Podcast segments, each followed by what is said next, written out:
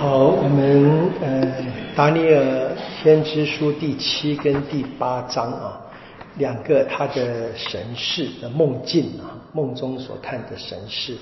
那时间呢是在这一个贝特沙扎元年跟第三年两次嘛。那贝特沙扎我们刚碰到过哈，在第五章还记得吗？阿不高的外孙，外孙。好，我们前面第五章读了这一个贝特沙扎，他有一个呃特别的眼睛，看有人在墙上写字嘛啊，然后达维达尼尔跟他解释。那第六章就已经谈到了这个马代国啊，这个波斯国达里阿王已经攻败攻占了这一个把巴比伦王啊毁灭。所以我们看现在又回头讲，这你可以看见第七章。我们今天所听两个故事都是神事嘛，跟前面的就不太一样，这是自己的神事。我们前面的地方是别人，是君王啊，君王的梦境。那么君王就讲梦嘛，那先知讲神事，内容是差不多的，对不对？四个兽啊，什么东西啊，差跟第二章拿布高王做的那个梦是差不多的，就是都是用这个特别的文学方式，或者他们当时特别的一种那个宗教的灵感啊，来回顾。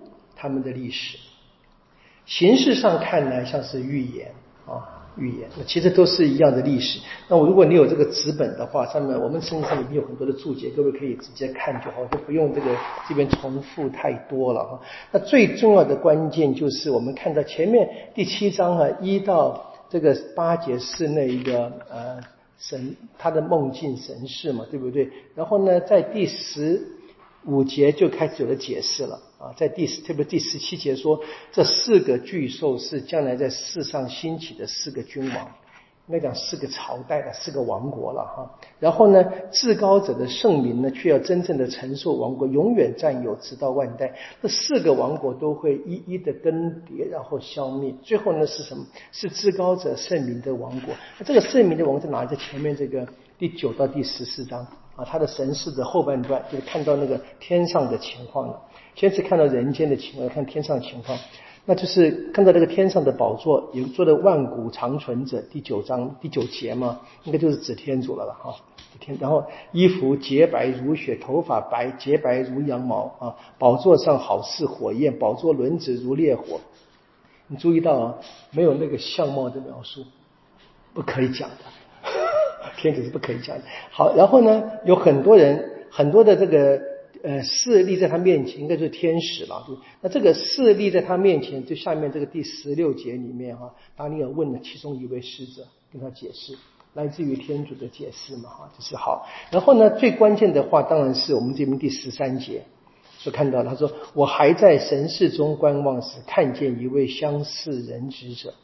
啊，这是非常关键的，影响旧约、影响新约非常深。耶稣常常自称自己是人子嘛，这边是以最关键的来源了。好，这位人子怎么样？趁着天上云彩而来，走向万古长存者，随即被引到他面前。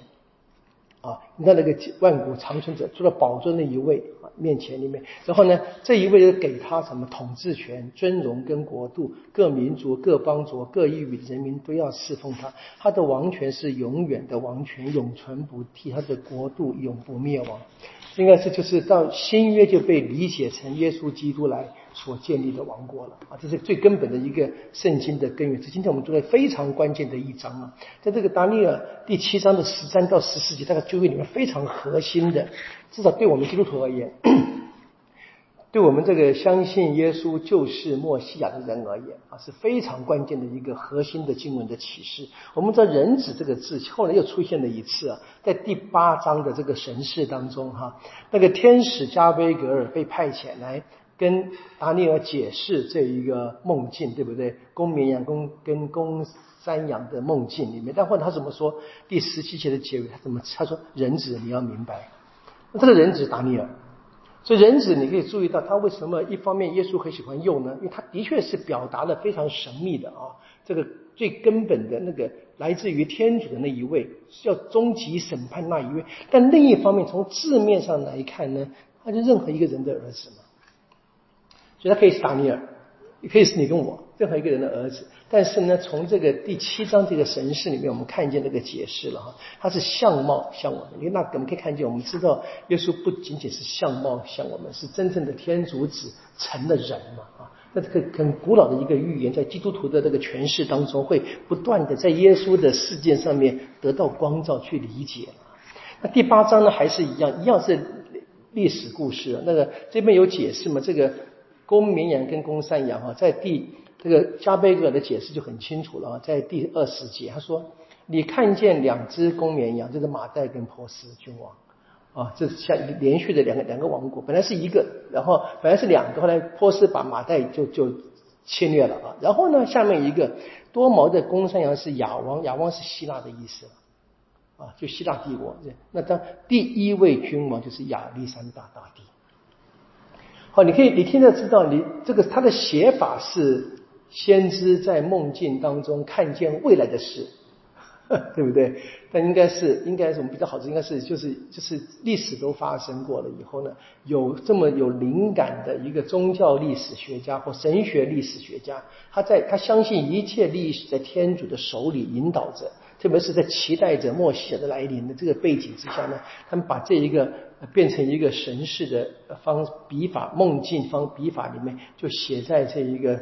呃，达尼尔的口中让他说出来，所以他做了梦，让他自己口述这个梦，他记载下来这个梦啊，这是大概是我们讲一般先知文学都是这么样来。不，这边我们知道他所谈的应该是历史的发展，甚至于历史的结局，谈到这个终极的哈天主的圣名啊，必要战胜一切，因为天因为天主要战胜一切的意思嘛。好，这是非常关键。那如果你这个懂的话，明明白的话，你就不会太奇怪。其实你可以发现末世录。它整个的文学是仿照这个文学写的，笔法，所以可以大家可以知道，我们我们的困难是因为我们对这个历史，特别是这样的西方的远古历史不熟，所以他用了很多的图像。那我们前面看过人诗流音啊，这边是这个诗人熊抱，反正都是不同的图像在表达，他们大概他们当时人都会明白的，这个表达什么东西。我们今天也会讲，就比如我们今天我们形我们我们形容这个凶的女人母老虎啊。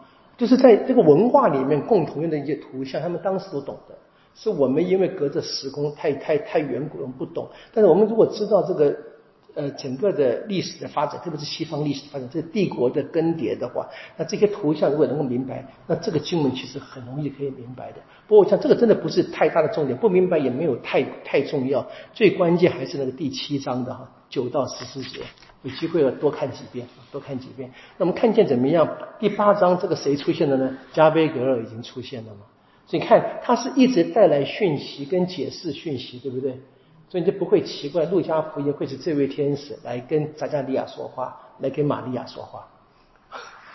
这是这个在旧约里面是准备好的。这天使这么多，对不对？为什么加贝格尔？那想我们也没办法解释嘛。但在新，如果你没给过旧约的话，你会问。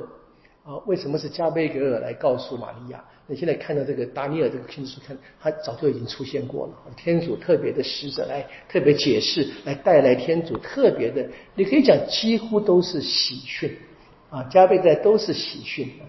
好，我们今天到这里，明天我们继续读，看看这个还有什么好的梦境。